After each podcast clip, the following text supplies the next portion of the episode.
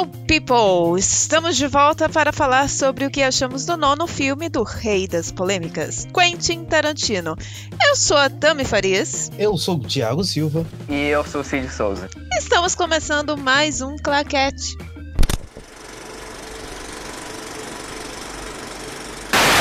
A alegria do Cid Al se apresentar é contagiante, cara. É um negócio assim É incrível. inacreditável. Claro, não, esse filme merece toda a alegria do mundo.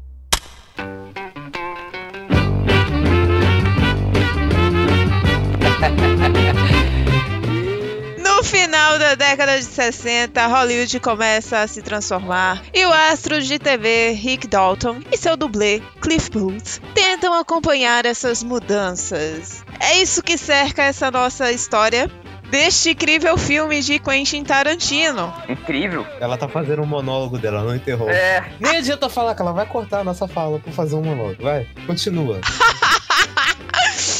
Então, gente, o que que vocês sabem sobre o contexto da época em relação ao cinema? Bem, é, eu diria que eu sou um jovem brasileiro que nasceu nos anos 90.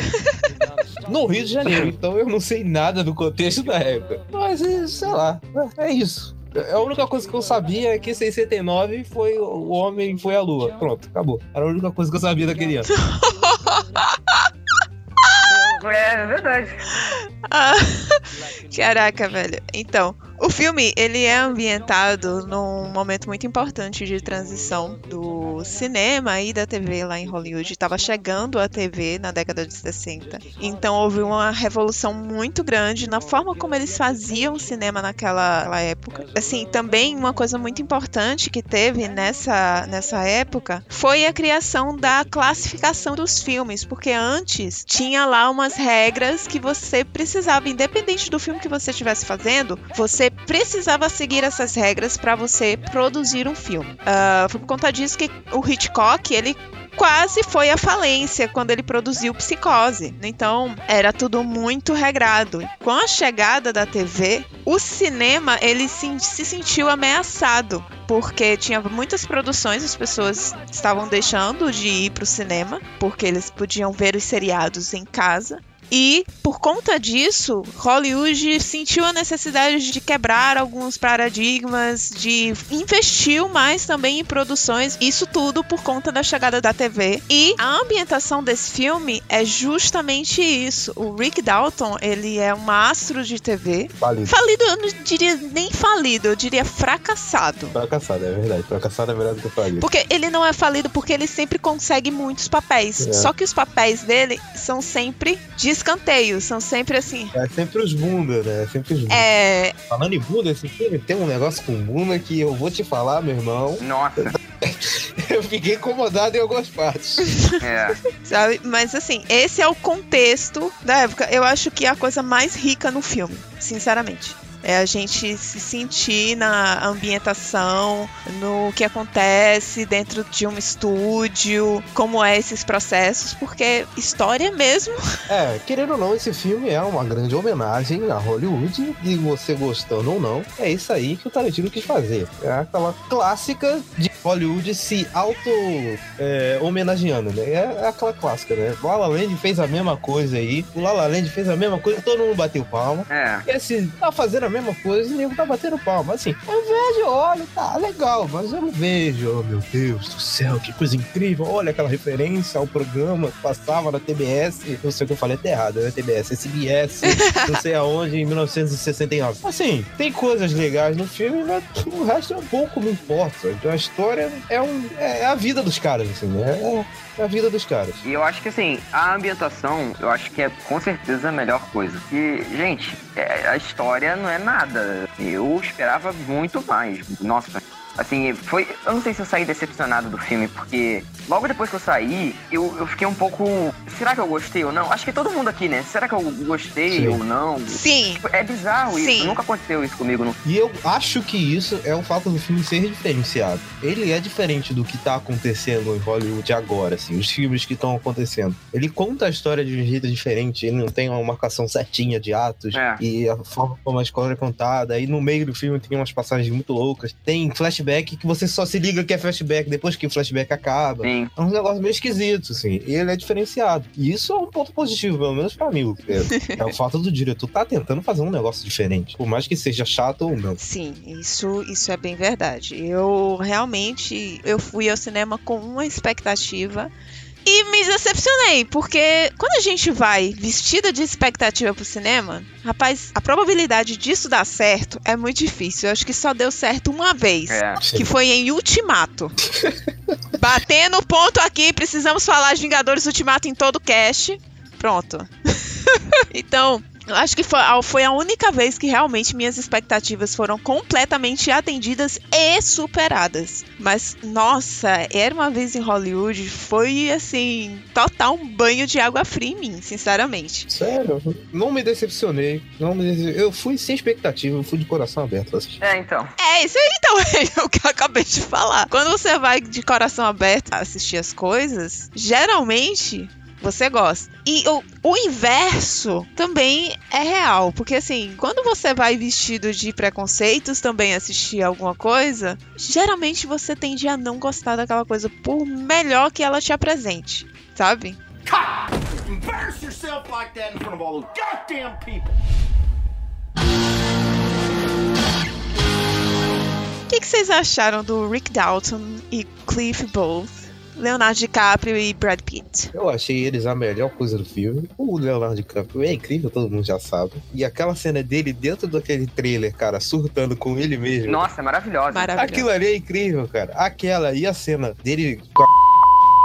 Mano, eu achei muito legal. A então mesmo, não a primeira vez. Cara, eu achei incrível essa cena, mano. Muito bom, muito bom. E o Brad Pitt, pra mim, o destaque é aquela cena lá quando ele tá no... Só do... do... Aquela parte é muito Você legal. tá jogando todas as cenas do filme aqui na parte sem spoiler. Ah, é, sem spoiler. Foi mal, desculpa. corta, corta, corta. Eu esqueci completamente. Deixa eu falar de novo. Eu acho os dois a melhor coisa do filme, cara. Sério. Tem cenas ali incríveis, principalmente o, o DiCaprio. E são atores maravilhosos, né? Não tem o que falar. Tem que falar. Eu também. Eu gostei muito dos personagens. Tipo, o Leonardo DiCaprio, ele tem cenas icônicas nesse filme. Agora, coisa que. Assim, eu não sei se vocês concordam comigo, mas. Quem tem história realmente nesse filme é o Rick Dalton. É o personagem do Leonardo DiCaprio. Sim, isso é verdade. Porque, cara, o Cliff, ele parece um satélite. Ele só fica ali rodeando. E eu falar isso agora. Ele é uma lua, né? Ele fica orbitando ali o Rick Dalton. É, mais ou menos. Exatamente. Apesar do, do Rick, ele, ele tem umas cenas ali que eu acho bem desnecessárias ali, umas coisas bem pra alongar o filme. Vocês, vocês não acharam é um. Tem. Achei. Aqui, a parte sem spoiler, mas eu vou falar. Eu acho que não é spoiler isso. Tem muita cena de carro, gente, pelo amor de Deus. Eu não sei, eu acho que aguentaram. Caraca, meu irmão. É, Eu, não, eu sei, eu sei pra que que é, mas eu achei demais. É, é pra ter uma ambientação pra mostrar a, a- a Hollywood dos anos 60, mas é demais. gente. Pelo amor de Deus, chega, não. É muito carro. é muito exagerado, muito É exagerado. muita cena de E na verdade, a maioria dessas cenas, assim, elas servem pra ambientação, mas durante todo o tempo dela, nem sempre, porque tem muito close, a, a parte externa passa como um borrão, então não tem como você realmente identificar ali, sabe?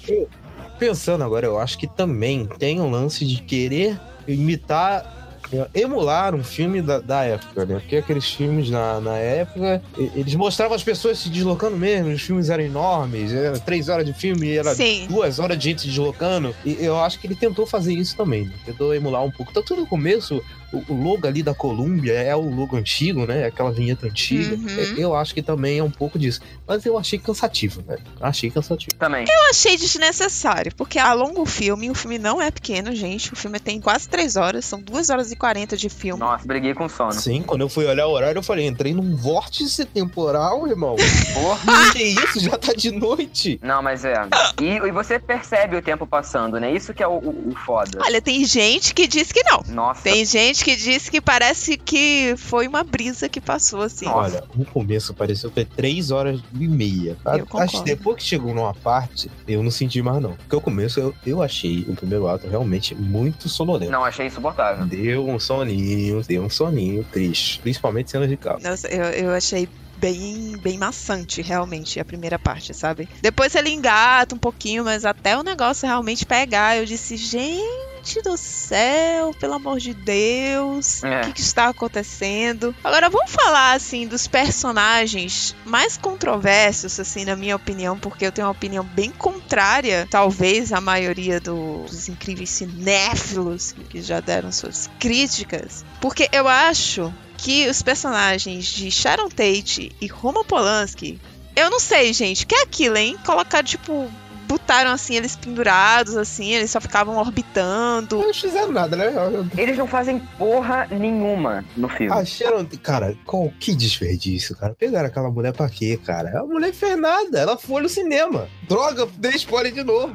Mas, mas não, mas não, não é spoiler porque tem no trailer. Tudo bem. Tipo assim, não aparece nada, não tem um, um arco, não tem um, Que desperdício do caralho, cara. uma história pra eles dois, tá entendendo? É tipo assim, eles estão ali. Eu posso estar dando uma cagada de regra, falando uma merda inacreditável. Esse filme seria muito melhor se fosse sobre o assassinato. Nossa, com certeza. Ele Isso. não é. Ele, ele não é, entendeu? Sobre. Mas se ele fosse sobre, ele seria maravilhoso. É. Não, e assim, eu acho que até um pouco de mau caratismo, porque no, nos posters, em tudo, ela tá do lado dos dois, né? Dos dois personagens principais. Eu falei, Sim! porra, ela vai ser ali parte principal ali do, do, do filme e, cara, ela não faz nada o filme inteiro. Cara, eu senti muito que. a- a- porque assim, é, eu tava esperando que houvesse mais uma interação deles, tá entendendo? Eu, eu pensei que ia ter uma participação maior do. Não da, do Roman Polanski, porque eu já tinha visto que ele não ia participar muito. Na verdade, ele não fala nada. Fala assim, ele briga com o cachorro. Puta merda. Ele fala, agora não, o doutor, alguma coisa, que era o nome do cachorro dele. Já... Mas assim, quem aparece mesmo é a Sharon Tate. Eu pensei que ia ter uma participação dela maior. Mas não, gente, todas as cenas que ela, que ela aparece, eu ficava assim, tá, que que isso liga? Com aquela outra trama que também não é lá grandes coisas, sabe? Todas as cenas da Sharon Tate e do Roman Polanski, se fossem retiradas do filme, não ia fazer a menor diferença. Ia de novo, pra fazer a bosta da homenagem, pra mostrar o Steve McQueen, pra mostrar o fulano de tal, a minha avó, não sei quem, que eu nem sei quem, aí bota a legenda, aí coloca o Bruce Lee. Irmão, pelo amor de Deus, cara, isso é muito coisa de cinéfilo, sei lá, óculos de tênis verde. Não dá, velho. Mas sério, assim, tirando esses dois personagens principais, o resto não tem nada pra fazer.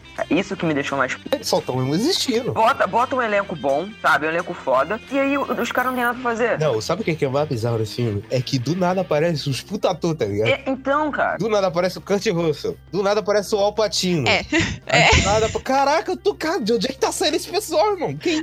tá brotando. Aí vai o cara pra cinco minutos e vai embora do filme, tá ligado? Ele não faz porra nenhuma. Não, ele é só um personagem que ele tá lá. É tipo o, É. é. tipo o Samuel Jackson no filme lá do Kill Bill, que ele só aparece a ponta, nem aparece ele direito. É, é só uma participação, tá ligado? Mas assim, o, o pior de tudo é que a gente vê como a Margot Robbie, ela é tão talentosa, ela é tão boa. Que, cara, ela não tem bexiga nenhuma pra fazer no filme e ela consegue ser maravilhosa. O que deram pra ela, ela tá fazendo um bom trabalho até, eu acho. ela consegue ter carisma. Na cara, ela fez um ótimo trabalho. Tipo assim, o Tarantino quis passar toda a aura, assim, angelical da Sharon Tate. Ela era praticamente uma pessoa intocável, assim, uma coisa celestial. Eu achei um negócio inocente, assim. Tipo, a cena do, do, do cinema mostra muito isso. Exatamente. A Sharon Tate, ela tava em ascensão. Né, ainda em Hollywood, tava fazendo lá seus primeiros filmes, tinha casado há pouco tempo com Roman Polanski, então, assim, ela não era muito conhecida do grande público. Tanto é que isso é mostrado lá em um certo momento. Embarrass yourself like that in front of all those goddamn people.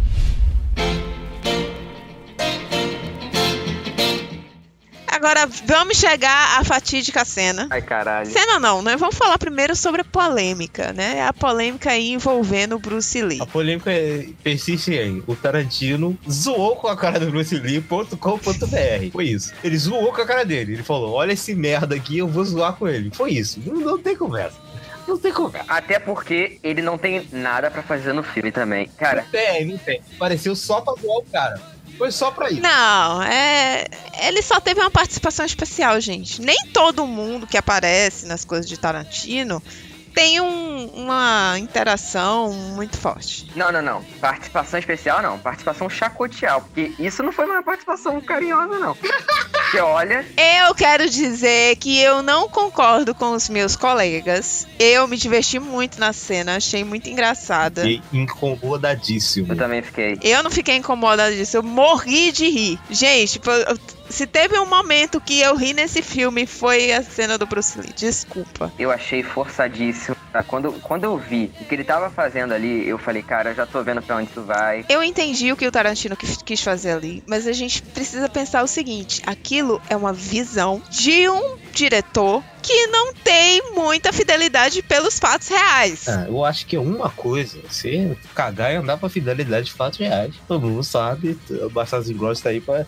Enfim. Mas é outra coisa você pegar o cara e zoar o cara. Ele fez isso, ele pegou e zoou o cara. Não tem essa coisa. É. E sem propósito nenhum. Eu achei que ele foi zoado. Eu Foi- Ah, Tami. Vamos transformar o cara em chacota. Foi isso que ele fez, cara. Existem vários, vários relatos de várias pessoas que dizem que ele era arrogante. Eu não achei que ele colocou ele zoado. Eu achei que ele colocou ele como um cara arrogante. Eu achei arrogante e zoado. Se colocar só como um cara arrogante, zoado. Eu não posso falar porque é spoiler. Mas acontece um negócio que eu fiquei, pô, sério.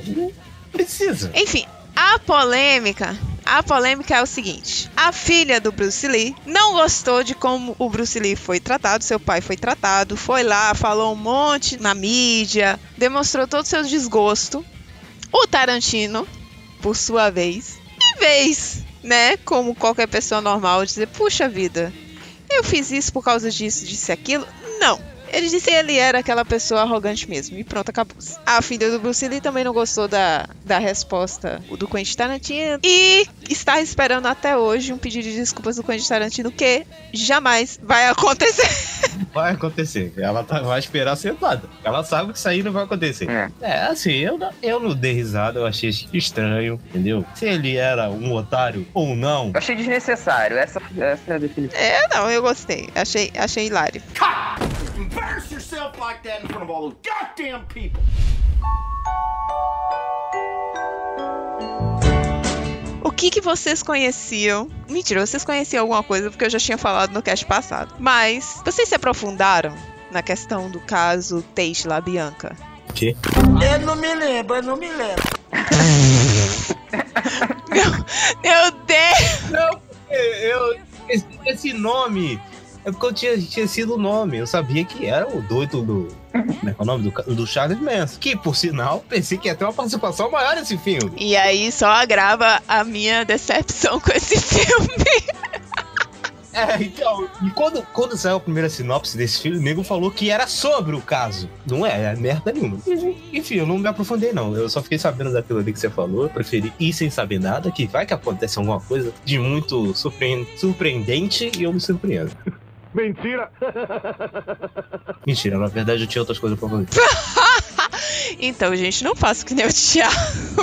Vão saber no mínimo, porque assim, todo o arco da Sharon Tate com o Roman Polanski, se você não souber sobre esse caso, se você não souber sobre os assassinatos lá cometidos pela família Manson, vocês vão achar completamente mais sem sentido ainda a presença deles no filme. Não, mas isso aí eu sabia. É, mas tem gente que não sabia. Eu sei, tem a gente na minha, da minha sessão que eu sabia. Mas, gente, gente, só pra puxar aqui. Isso, você não precisa saber das coisas, tipo, necessariamente pra o filme ter, fazer sentido ou não, né? É. Ele era pra te explicar. Preciso. Precisa. Eu acho, assim, um pouco errado né, de qualquer filme, não só do Tarantino, mas qualquer filme que exija um prévio conhecimento de algum acontecimento, alguma coisa fora daquele filme. Eu acho babaca Eu isso. também acho. É, saca? Eu acho que o filme ele precisa pelo menos te dar alguma dica do, do, do que aconteceu.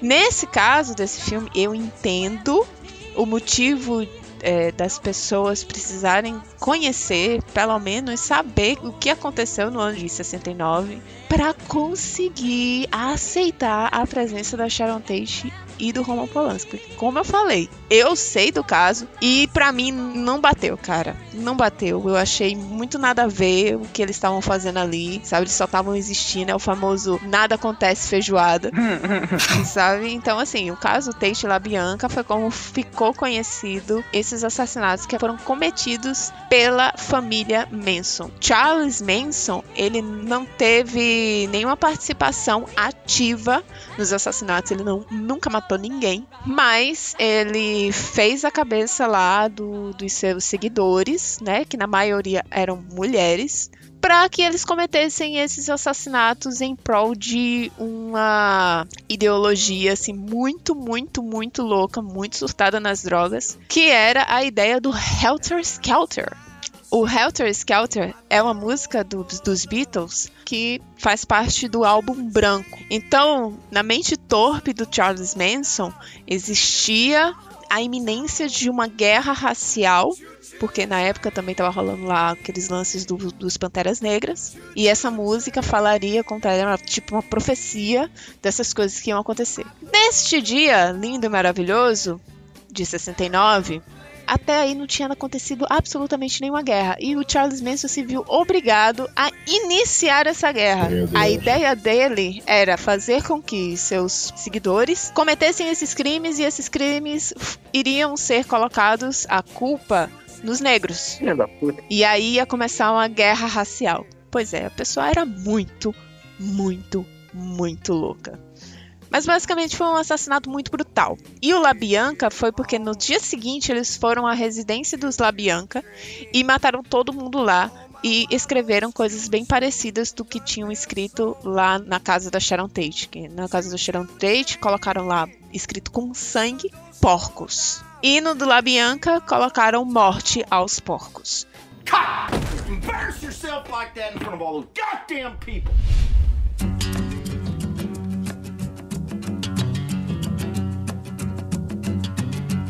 Mas, gente, aí a pergunta que eu faço é: Isso é mesmo um filme do Tarantino? É, Vocês acharam? achei. É muito coisa dele ficar nessa punhetação de Hollywood. É, não, é verdade, é verdade. Nossa! Essa punheta cinéfila aí é coisa dele. Ele adora fazer isso. Cara, eu vou copiar, porque, enfim, é- esse cara eu posso citar aqui. Eu li a crítica do, do, do nosso querido Paulo Vilaça. Meu Deus, todo cast ele precisa colocar pra nossa no meio. Sim, sim, eu sou obrigado. É meu crítico favorito. É, eu li a crítica dele. Que, cara, é muito Tarantino ficar fazendo esses negócios de, de, de ficar referenciando o cinema o tempo todo. É, ele fez um filme só pra isso, é isso que ele fez agora, entendeu?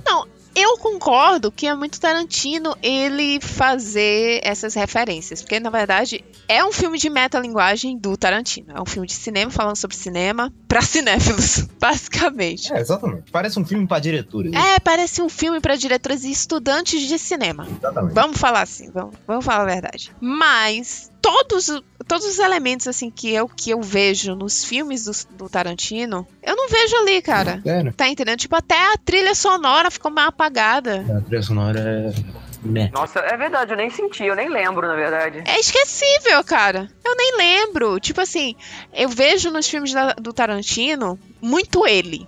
Eu vejo muito o Tarantino. Aqueles textos pesados, aqueles diálogos longos, aquela trilha sonora bem marcante, muito sangue, muita violência. E, cara, nesse filme eu não vi. Eu vi uma coisa muito calma. Eu vi um- uma calma muito grande na hora de dirigir. E eu vi um filme de atores. Mas assim, cara, querendo ou não, dos, todas as, todos os filmes dele, todos, você vê é aquela maluquice, é aquela coisa característica, mas o próprio filme faz referências a coisas antigas do cinema. Sim. Como, por exemplo, o Kill Bill, o- ou o próprio Django que faz o- o- a- toda a homenagem ao, faroeste. E esse filme aqui ele escolheu pra homenagear a Hollywood inteira, entendeu? A Hollywood inteira de uma época. Eu acho que é muito tarantinesco isso aí. Sei lá, eu acho que é muito coisa dele ficar fazendo essas Eu referências. também assim. acho. Apesar de não ser muito parecido com os outros filmes, né? Mas é, ainda assim é muito característico dele. Eu não acho que é tão diferentão assim. Ai, eu acho. Eu acho que ele tá lá jogado junto com o Jack Brown. Nossa, coitado desse filme. Dos filmes assim que não parecem ser filmes de Tarantino, porque assim, referenciar o cinema em si, acho que é uma característica mínima assim. Não, não, mínima não, mas é uma das várias características que ele tem. É uma das várias, por isso que é uma das várias que sempre tá presente em todos os filmes dele. Por isso que eu acho que é válido. Sim, é um filme muito tarantinesco. E até o, no final tem um negócio que, meu Deus do céu, né, gente? Mata tarantinesco que aquilo ali, né? Nossa. Né? Então, eu só vi o Tarantino no final. What's that you say, Mrs. Robinson? Joe to Joe has left and gone. Mas o que não podemos negar é que este filme, ele é um buquê de rosas, ele é uma carta de amor, ele é um perfume de alfazema para os cinéfilos de plantão. Merda, parabéns aí. Olha, eu só queria dizer uma coisa, se você é daquelas pessoas que postam, nossa, gente, este filme é só para cinéfilos, este filme é só para o público cult. Nota de repúdio. A Tami tá fazendo só a referência, eu vou citar. É, Eu gosto da polêmica. Tem um babaca aí que faz crítica pra Veja Rio. Veja Rio não, Veja São Paulo, que essas merdas é tudo São Paulo. O otário me foi me falar que essa merda desse filme do Tarantino aí não tá passando em todos os cinemas e nem deveria passar, porque é um filme para um público seleto e exigente. E não é para tudo. Ah, irmão, vá a merda, irmão, pelo amor de Deus. Vai regular cinema na casa do cacete, pô. Eu me senti provocado. Engraçado Olha- que no- nos primeiros episódios ele, ele não falava nada disso. Aí depois foi chutando balde e agora tá falando mesmo e foda-se. Nossa, ele tá ch- chutando balde muito. Ah, vou falar. Gente babaca a gente tem que repudiar. Não, verdade, é verdade. Tem que regular merda de filme. Quem é você? Quem é você? Ah, pelo amor de Nossa, mas Deus. ele conseguiu ser pior do que o cara da Folha. Olha, difícil, hein? Acho que tá pau a pau, cara. Aquele da Folha aí, do Vingadores, Jesus amado. Foi, foi o da Folha que reclamou que tinha gente chorando, que achou um absurdo o crítico chorando. Foi! Ah, vá merda, Foi? irmão. Pelo amor de Deus, cara. Faz um cinema pra você. Pô, Ai, gente, agora uma coisa que é fato. Tá passando em poucas salas. tá, tá passando em poucas salas. Porque ninguém quer ver, gente, vamos ser sinceros. Não é que ninguém quer ver, é porque, vamos lá, mano, é um filme de 16 anos. É, gente. Então já corta, já lima aí. Grande parte do público aí. Sim. Fora isso, mas vamos lá. Filmes de Quentin Tarantino, eles não são lá aqueles blockbusters, não são lá aquelas coisas super populares. Sim, mas ele tem um apelozinho, tem um apelozinho maior do que uma galerinha aí, vamos falar a verdade. Tem, claro, cara. Sim. É um cara conhecido, é um cara conhecido. Quando saiu o Oito Odiados, pô, foi uma galera ver o Oito Odiados. O Era Uma Vez em Hollywood foi a maior bilheteria de estreia dele. E, pô, pô, pô, galera, filho, foi uma galera boa, velho. Não é nada de estrondoso, não é um blockbuster da Disney. Mas, pô, como um cara autoral, é até que é uma coisa legalzinha ali, né? Ele, desses diretores, abre aspas, autorais, e ele e o Nolan, que é os caras que mais pegam bilheteria, assim, né? Pelo menos eu consigo lembrar, até algum outro cara. É verdade. Sem ser o cara que faz blockbuster mesmo, né? Que aí tem os outros caras, tipo Spielberg. O Spielberg é rei do blockbuster. É. Ele inventou a parada, tá ligado? Ele inventou o business. Não, eu acho que o Nolan nem cabe aí, porque o Nolan, ele é muito mais blockbuster, cara. Ele é blockbuster, mas eu diria que ele tenta fazer muito filme dele mesmo. Que você vê o filme, você vê. Esse filme não, não, tá ligado? Com certeza, É. tem uma explicação dele. Tem, tem uns bagulho muito louco, sei lá. Tem, tem trilha sonora do Hans Zimmer e aquele velho lá que eu esqueci o nome. É Bom. É, é, não, é, é verdade, é verdade. Mas enfim, gente. Eu, eu não concordo com esse lance aí de que o filme ele é só pra cinéfilos e só, esses, cin- só os cinéfilos conseguirão apreciar esse filme em sua totalidade. Ah, tomar só os inteligentes, é. Eu não acho isso. O, o filme tá aí pra todo mundo assistir. Vai lá, assiste. Eu acredito que. eu não acredito nesse negócio de filme não é pra você, não, irmão. Sério Não, mesmo. mas é uma questão de gosto. Às vezes a pessoa não gosta, por exemplo. Eu amo Overlord. Minha mãe assistiu e disse que filme ruim. De Deus que. Mas o cara da Veja São Paulo. Ele tá errado. Sabe Isso é que interessa. Se ele quiser regular cinema, ele que cria uma rede de cinema e ele regula essa merda e ele vai ser preso por preconceito. E eu vou achar incrível. E eu acho que ele não vai ser preso, não, viu? Porque nesse governo que a gente tá agora. Ah, é verdade também. É capaz dele ser condecorado e virar, sei lá, chefe do É Ancine. verdade. E se ele, se ele vetar os filmes LGBT, aí é que ele vai ser condecorado mesmo. Embarrass yourself like that in front of all those goddamn people. Vamos voltar só um pouquinho pra falar um pouquinho da trilha sonora, porque eu realmente fiquei muito impressionado o quanto essa trilha sonora é esquecível. Tem umas músicas no rádio, uma musiquinha, a Charlotte dança, acabou. É isso. Nossa, Isso. caraca. É isso, é o resumo. Mas assim, gente, a trilha, eu acho que é a trilha sonora mais fraca dele, juro. Porque se você pegar a trilha sonora, pô, pega os Oito Odiados, o último filme dele, o cara desenterrou lá não sei de onde o Ennio Morricone Puta merda. pra fazer a trilha sonora de Oito Odiados, cara. E foi indicado a Oscar ainda. Foi indicado ao Oscar. E tipo, tu sabe o que é tu trazer um cara que era lá do Faroeste Spaghetti pra fazer a trilha sonora do seu filme de faroeste, 300 milhões de anos depois do cara tá lá aposentado? É uma moral. É uma moral. cara. É moral, cara. Você tem lá a trilha do, do Kill Bill, que é tu- totalmente incursiva no filme. A, a trilha de Kill Bill tem uma participação muito forte nos filmes, principalmente naquela parte lá onde a noiva avista a sua presa, digamos assim, né? A pessoa que ela vai se vingar e toca aquele. Caraca, aquele bagulho. É muito bizarro. É muito bizarro e, e- e é bom ao mesmo tempo. Então, assim, você pega Pulp Fiction também, que a, a trilha sonora ela grita. Até o Django mesmo também. Foi uma das características que você colocou, não foi? Que você gosta no Django. Foi, foi. Eu ouço a trilha até hoje. Eu também. E esse era uma vez em Hollywood, eu até tentei escutar a trilha em casa. Mas, gente, é muito chata. É, a música dos anos 60 também é muito. É, é só aqueles. E acabou, né? Não tem mais nada, né? Eu vou falar a verdade. Ah, não, gente, tem muita música boa. Ele já provou que tem muita música boa no- nos anos 60, 70. Então ele gastou. Ele gastou toda a música boa. Ah, Ele foi no YouTube, procurou top 10 anos 60 e já gastou. Aí não podia repetir, ele teve que colocar o top 20. Aí ficou essa merda. Fez um quiz pro cinéfilo saber de quais são as melhores músicas. é, eu acho que foi isso mesmo. Porra.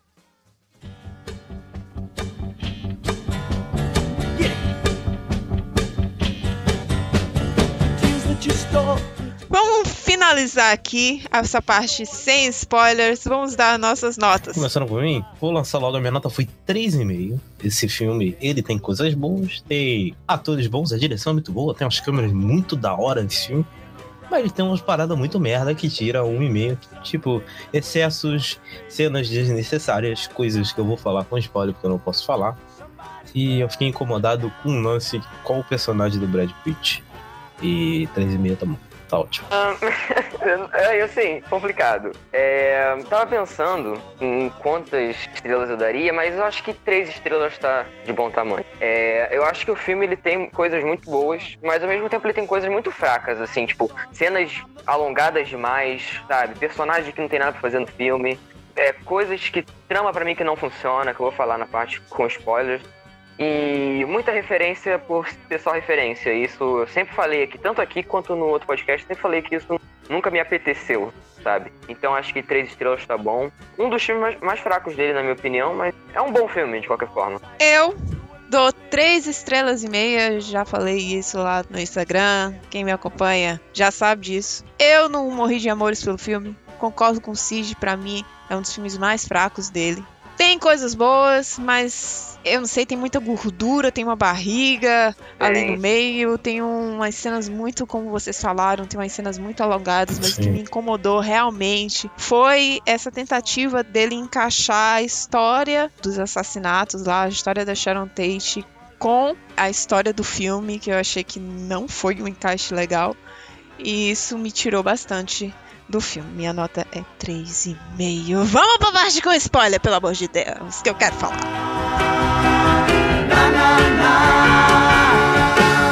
So don't get upset, cause I'm going.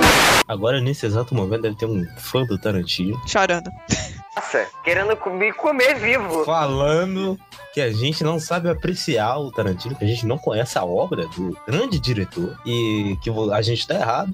Que esse filme é uma grande homenagem, que ele é incrível, que o Tarantino é o melhor diretor do planeta Terra. Se você tá pensando nisso aí, mais notícias. Mas tem a solução. Se, é, se chama Vá Procurar o que Fazer.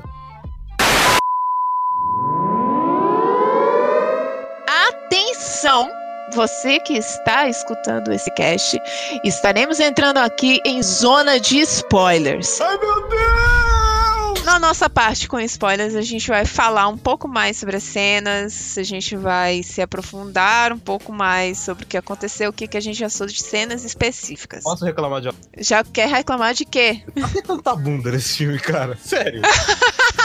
não, não, sério, eu fiquei realmente como. Cara, pra que fica dando. Toda mulher que aparece tem um close na bunda da mulher? Nossa, André, puta que pariu. Pra quê, velho?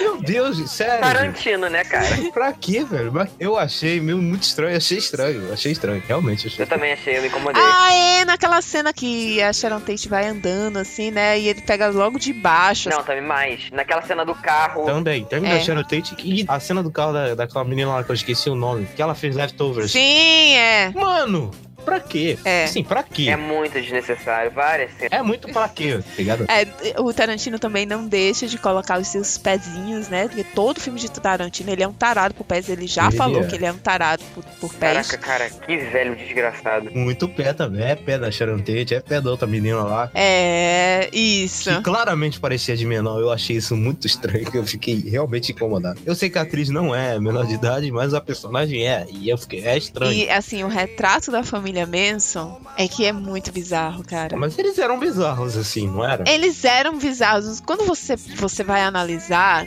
aquela parte toda da Squeaky, aquela cena. Pronto, se tem uma cena memorável nesse, nesse filme, A melhor parte do Brad Pitt foi foi essa. Cara, que cena, que tensão. Eu queria ver um filme de, de terror do Tarantino, sinceramente. Um filme de suspense. Pelo menos do Tarantino. Sim, a cena ficou bem, bem. Tá faltando, né? Ele podia fazer um filme desse. Podia, caraca, eu gostei. E, e o interessante é que o Cliff, ele mostrava assim toda a sua calma, tipo assim, e você toda apreensiva. Eu tava toda apreensiva lá no, na cadeira, assim, meu Deus, você vai dar uma merda isso aí. É, Mas, cara, eu gostei da cena, eu gostei bastante da cena. eu gostei também, eu gostei.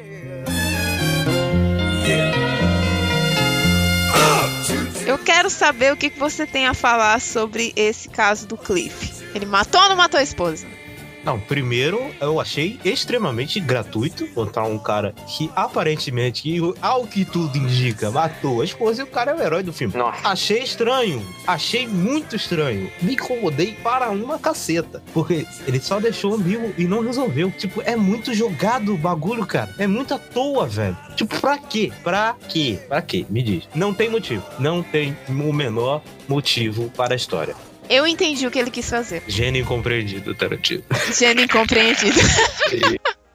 A questão é o seguinte, isso foi proposital, porque assim, até este momento, até este ponto de você descobrir que tinha essa mancha no passado dele, você gosta dele. Você tava curtindo lá o personagem dele, achando ele de boas, tranquilo, tal, não ia pra frente nem pra trás, mas era um personagem que você curtia ele. E aí, de repente, você descobre este pequeno detalhe da vida dele. Pequenino detalhito. Cara, eu particularmente achei, achei isso uma alusão a muitos casos onde você conhece uma pessoa, você tá lá, gosta daquela pessoa, você idolatra aquela pessoa e você não conhece ele profundamente. E aí você descobre uma coisa ruim daquela pessoa e você fica no dilema. E aí, eu continuo gostando dele ou não? Mas uma coisa é uma coisa ruim, outra coisa é um assassinato. Aí que tá. E uma coisa a mais que ele coloca: é, ele não especifica se foi um acidente ou se ele matou por vontade realmente. Sim, eu sei que ele fez de propósito. Eu sei que ele fez pra mexer com a cabeça do, do- da pessoa que tá vendo o filme. Mas pra quê, velho? Que- quem está no filme também? Hã? Quem está no filme? Ah, o maldito do Roman Polanski. Exato. O Roman Polanski, ele fez o, o Bebê de Rosemary. É até citado no filme. E ele fez diversos outros filmes incríveis. Inclusive, o pianista é dele, ganhando do Oscar. E de repente você sabe que ele estuprou uma garota de 13 anos, lá não sei quando. Eu jamais vejo nenhum filme dele na minha vida. E aí você fica, e aí, eu continuo assistindo o filme dele? Não, nem a pau, sem a menor chance. Eu amo o pianista. Eu não consigo deixar de assistir pianista. Se você tem essa capacidade, parabéns, eu não tenho. Eu simplesmente não vejo. Então, é esse conflito. Não foi gratuito. Foi uma provocação. Pra quê? Ah, pra quê? O cinema é feito disso. Ele quis provocar na pessoa esse sentimento ambíguo de você conhecer até certo ponto e gostar daquilo que você conheceu e de repente você descobrir uma coisa que vai pôr em xeque tudo aquilo que você sentia por essa pessoa antes. Ah, Então é a mesma coisa, por exemplo, do Johnny Depp, que eu amo ele como Jack Sparrow, e aí de repente você descobre que o cara é um louco e batendo na mulher. E aí? Mas se a gente for pensar dessa forma, a gente vai deixar de assistir muitos. Muitos filmes. A começar, a gente deixa de assistir todos os filmes produzidos pela Miramax. pela Marvel também. Cara, assim, se vocês descobrirem os podres dos atores, é uma coisa inacreditável. Exatamente, cara. O que mais tem em Hollywood são podres. Ah, isso é claro. Se você tem esse pensamento, deixe de gostar a partir de agora de O Poderoso Chefão. Porque tem o Marlon Brando lá. E o cara é um estuprador. Nossa, aquele filme, o, o último. Como é que é? O último Tango em Paris? Que filme desgracento. Eu não consigo ver esse filme. Eu, eu É, tento- é esse mesmo aí. É, foi nesse filme aí que a merda aconteceu, pô. Foi. Eu tentei ver, mas não dá não. Então, assim, se a gente for parar pra pensar nesse- nesses lances, a gente não vai assistir mais porra nenhuma, cara. É. Então, o que ele, ele quis fazer essa provocação? Não me convenceu de que é necessário, mas tudo bem, eu entendi o motivo. Eu, eu não tinha entendido motivo nenhum. Eu agora entendi pelo menos o motivo. Continuo achando desnecessário, mas pelo menos eu entendi o motivo.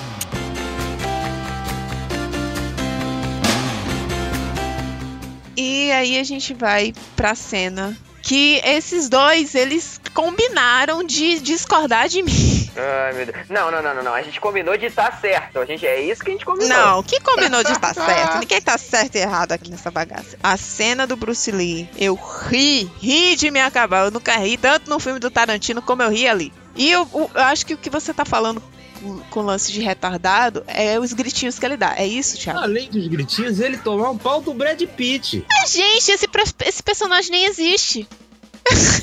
é isso que eu tô dizendo, cara. Tipo, os gritinhos ele, Não, ele dava mesmo. É, tem nos filmes dele. Aquelas coisas que ele falou ali, tipo, meus punhos são armas letais. Tem vídeo dele falando isso. Mas a questão, a questão não é A questão essa. A questão é é, essa. de como ele, é de como ele fez isso. Pra mim é como ele colocou isso no filme. Pra mim foi desnecessário. Ele colocou isso de forma caricata. Ele trabalha todos os personagens dele de forma caricata, cara. Eu acho que a único, o único momento, o único filme que ele não trabalhou a caricatura de todos os personagens foi esse. Porque a gente vê o Rick Dalton e o Cliff, eles não são personagens caricatos. Ah, o Rick Dalton é assim. É um pouco. Um pouco? A cena do trailer, cara. Aquilo ali é ridículo.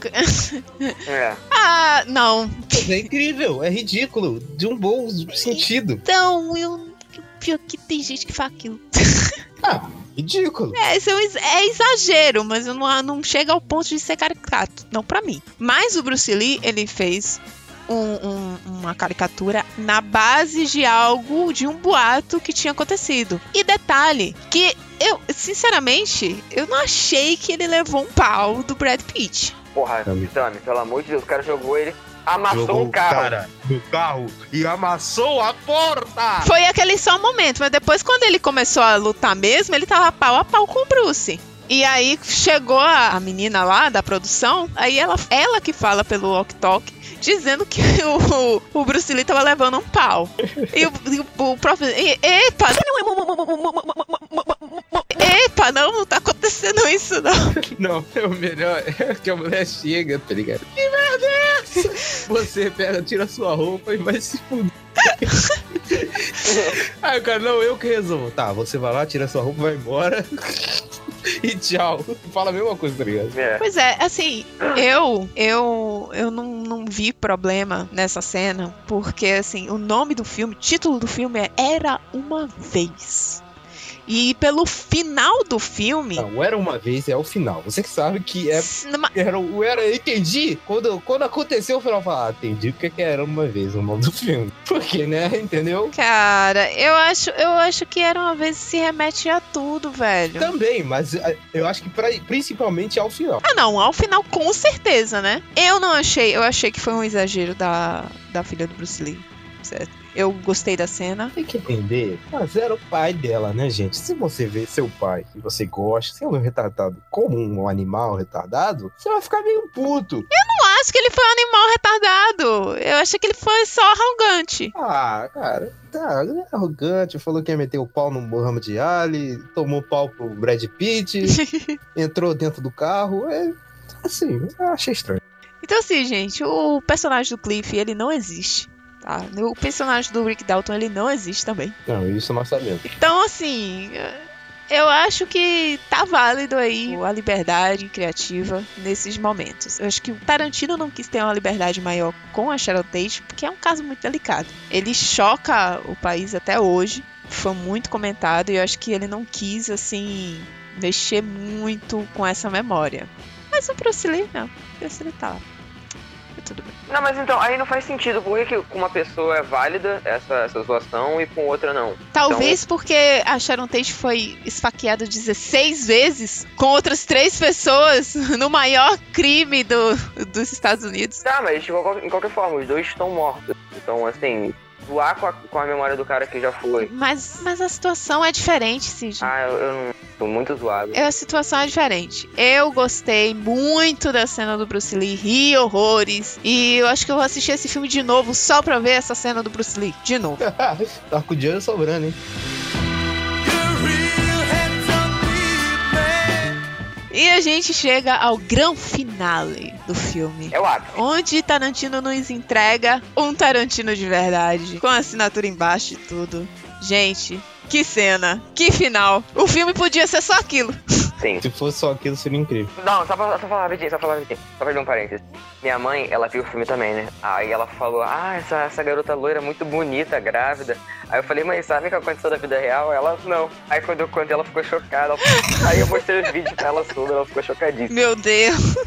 E eu, eu tenho uma coisa pra falar com relação a isso.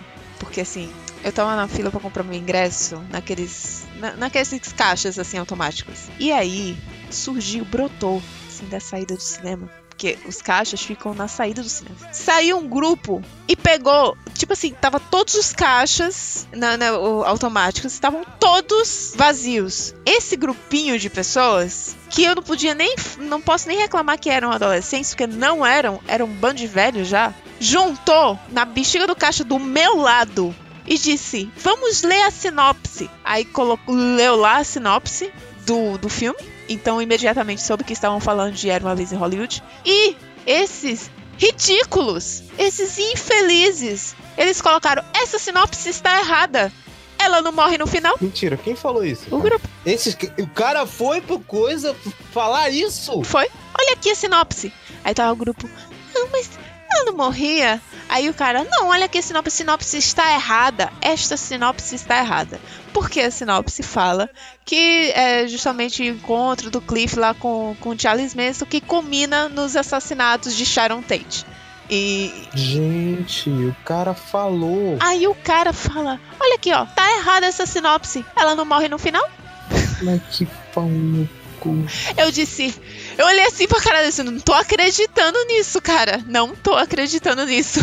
Então eu entrei no cinema já sabendo que não ia acontecer nada com a Sharon Tate. E isso, entenda, você que vai sabendo já que não vai acontecer nada com essa criatura, fica ainda mais sem sentido a presença dela. Meu Deus do céu. Você fica, por que ela está aí? Ela não tem nenhuma relação com o Cliff, com o Rick. Não aparece nada e ainda por cima no final ela não morre. Eu acho, eu acho.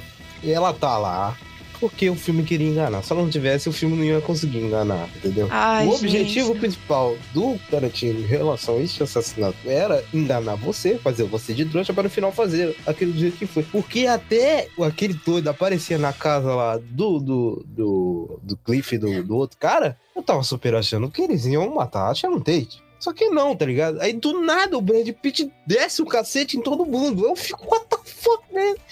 E aí que você entende que o Tarantino no final só queria te enganar mesmo. Ele não queria mostrar assassinato de Sharon Tate nenhum. É. É, pois é. E aí eu já entrei sabendo do plot, né? É, aí Que era só en- enganação. Vê que merda. Pelo amor de Deus, não sai do cinema ainda por cima na fila pra comprar ingresso, você ficar comentando sobre o final do filme. Pelo amor de Deus, não faz isso. é zoado, zoado. Muito zoado. Mas eu vou dizer que eu urrei naquela cena final. Porque o Cliff, o Brad Pitt, completamente loucaço de ácido. Sim, Nossa, é muito louco.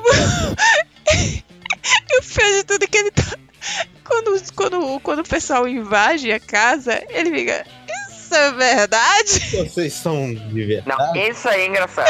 Vocês são reais? Essa parte é engraçada. Não forçação de barra com Bruce Lee. Ai, isso aí gente. foi engraçado. Eu, eu, eu adorei essa cena, assim, foi, foi realmente muito. a alma lavada, né? Você sai com a alma lavada, porque, oh, gente, como teria sido bom se realmente a história tivesse acontecido daquele jeito, né? Seria incrível. Eu gosto do, do revisionismo do Tarantino, gente, porque, olha, o que ele fez em Bastardos Inglórios, É maravilhoso. né? E agora ele fez com o caso da Sharon Tate.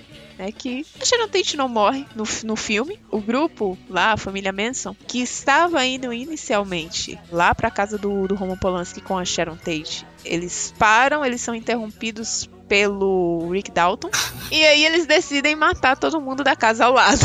Só que eles não contavam que tinha um cara que era dublê que meteu o pau já no Bruce Lee e matou todo mundo. E com um cachorro maravilhoso. Gente, Porra, ele é pica. esqueci. Nossa, o cachorro, puta merda. é uma cadela. Eu esqueci o nome da cadela. Cara, que fofa. Que fofa, gente. Maravilhosa. Amei. Amei aquele final. Podia ter sido o filme inteiro assim. Não, esse final é maravilhoso. E o, o, o Rick Dalton vindo com lança-chamas. Essa parte é a mais bizarra, ainda, que ele vem com lança chamas e torra a mulher. Torra!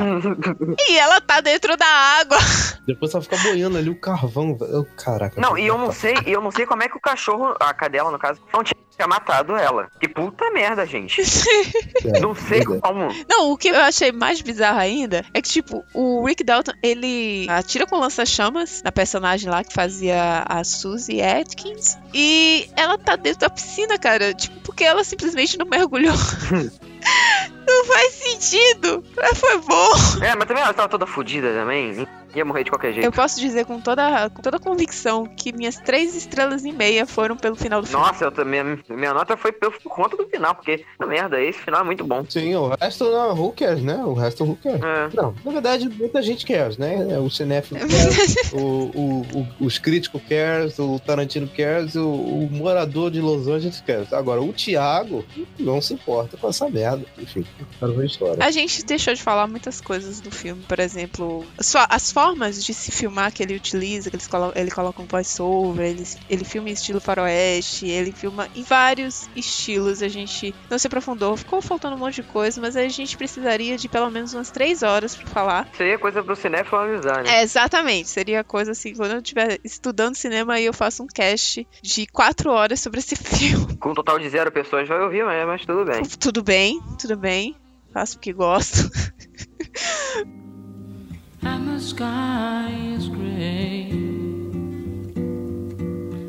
I went for a walk. Vamos encerrar por aqui. Pessoas, muito obrigada pela presença incrível e majestosa de vocês ao meu lado mais uma vez. Por favor, deixem aí suas redes sociais para os nossos cinéfilos fãs do Tarantino. Não, então não precisa seguir, não. Não, sou cinéfilo, não precisa seguir. Ah, Não, brincadeira, brincadeira. Bom, se você não gostou da minha opinião, que é bem fácil de não gostar, é, você pode me seguir lá no Twitter e no Instagram, é arroba silvatiago015. E se você quiser ouvir a minha opinião chata e insuportável sobre séries, você vai lá no Serious é um podcast sobre séries. Eu e Cid estamos lá toda semana, toda semana não, a cada duas semanas, falando sobre uma série, uma lista, qualquer coisa, só que relacionada a séries. Serious E eu sou o Cid Souza no Twitter e no Instagram. Se vocês quiserem me xingar, porque eu dei nota baixa pro filme, pode ir, porque eu não vou ligar. Mas, enfim, cada seguidor conta. né? eu sou a tia Tami lá no Instagram. Sigo também o Instagram do Claquete Podcast. Eu não vou falar mais nada. Eu não vou falar mais, só segue lá. E é isso, gente. Até o próximo episódio. 1999, gente. Esse ano foi maravilhoso. Eu estou louca para falar sobre Que a isso. Tami já tinha 49 anos nessa época, então ela lembra de tudo. Mas 49 anos, menino. 49 anos tinha a minha Kari, que eu nem tenho. Meu Deus do céu. Que. Tchau, gente. Fui. Tchau. Valeu! Well, baby, all are brown, and the sky is gray. Oh, I went for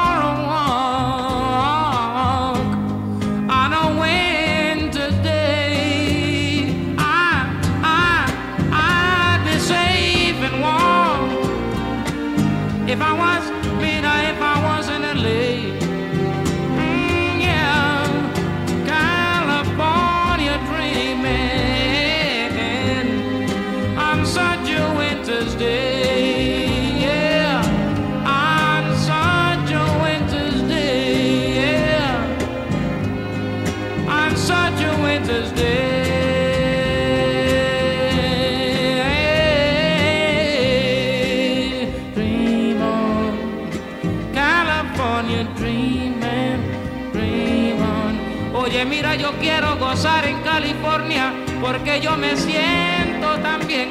Y por eso yo te quiero porque tú me tratas bien en California. Mira, no seas tan mala nena, no me trates así. Que yo me quiero morir, muchachita, por tu amor, por tu amor nada más. Oye, no me digas que no, porque yo Oye, mulata, mira, baby, hey, California dreaming. It doesn't matter how you say it. all I wanna say is I love, I, I love California, baby, yeah. I really love, I really love, I really need a little bit of loving, yeah.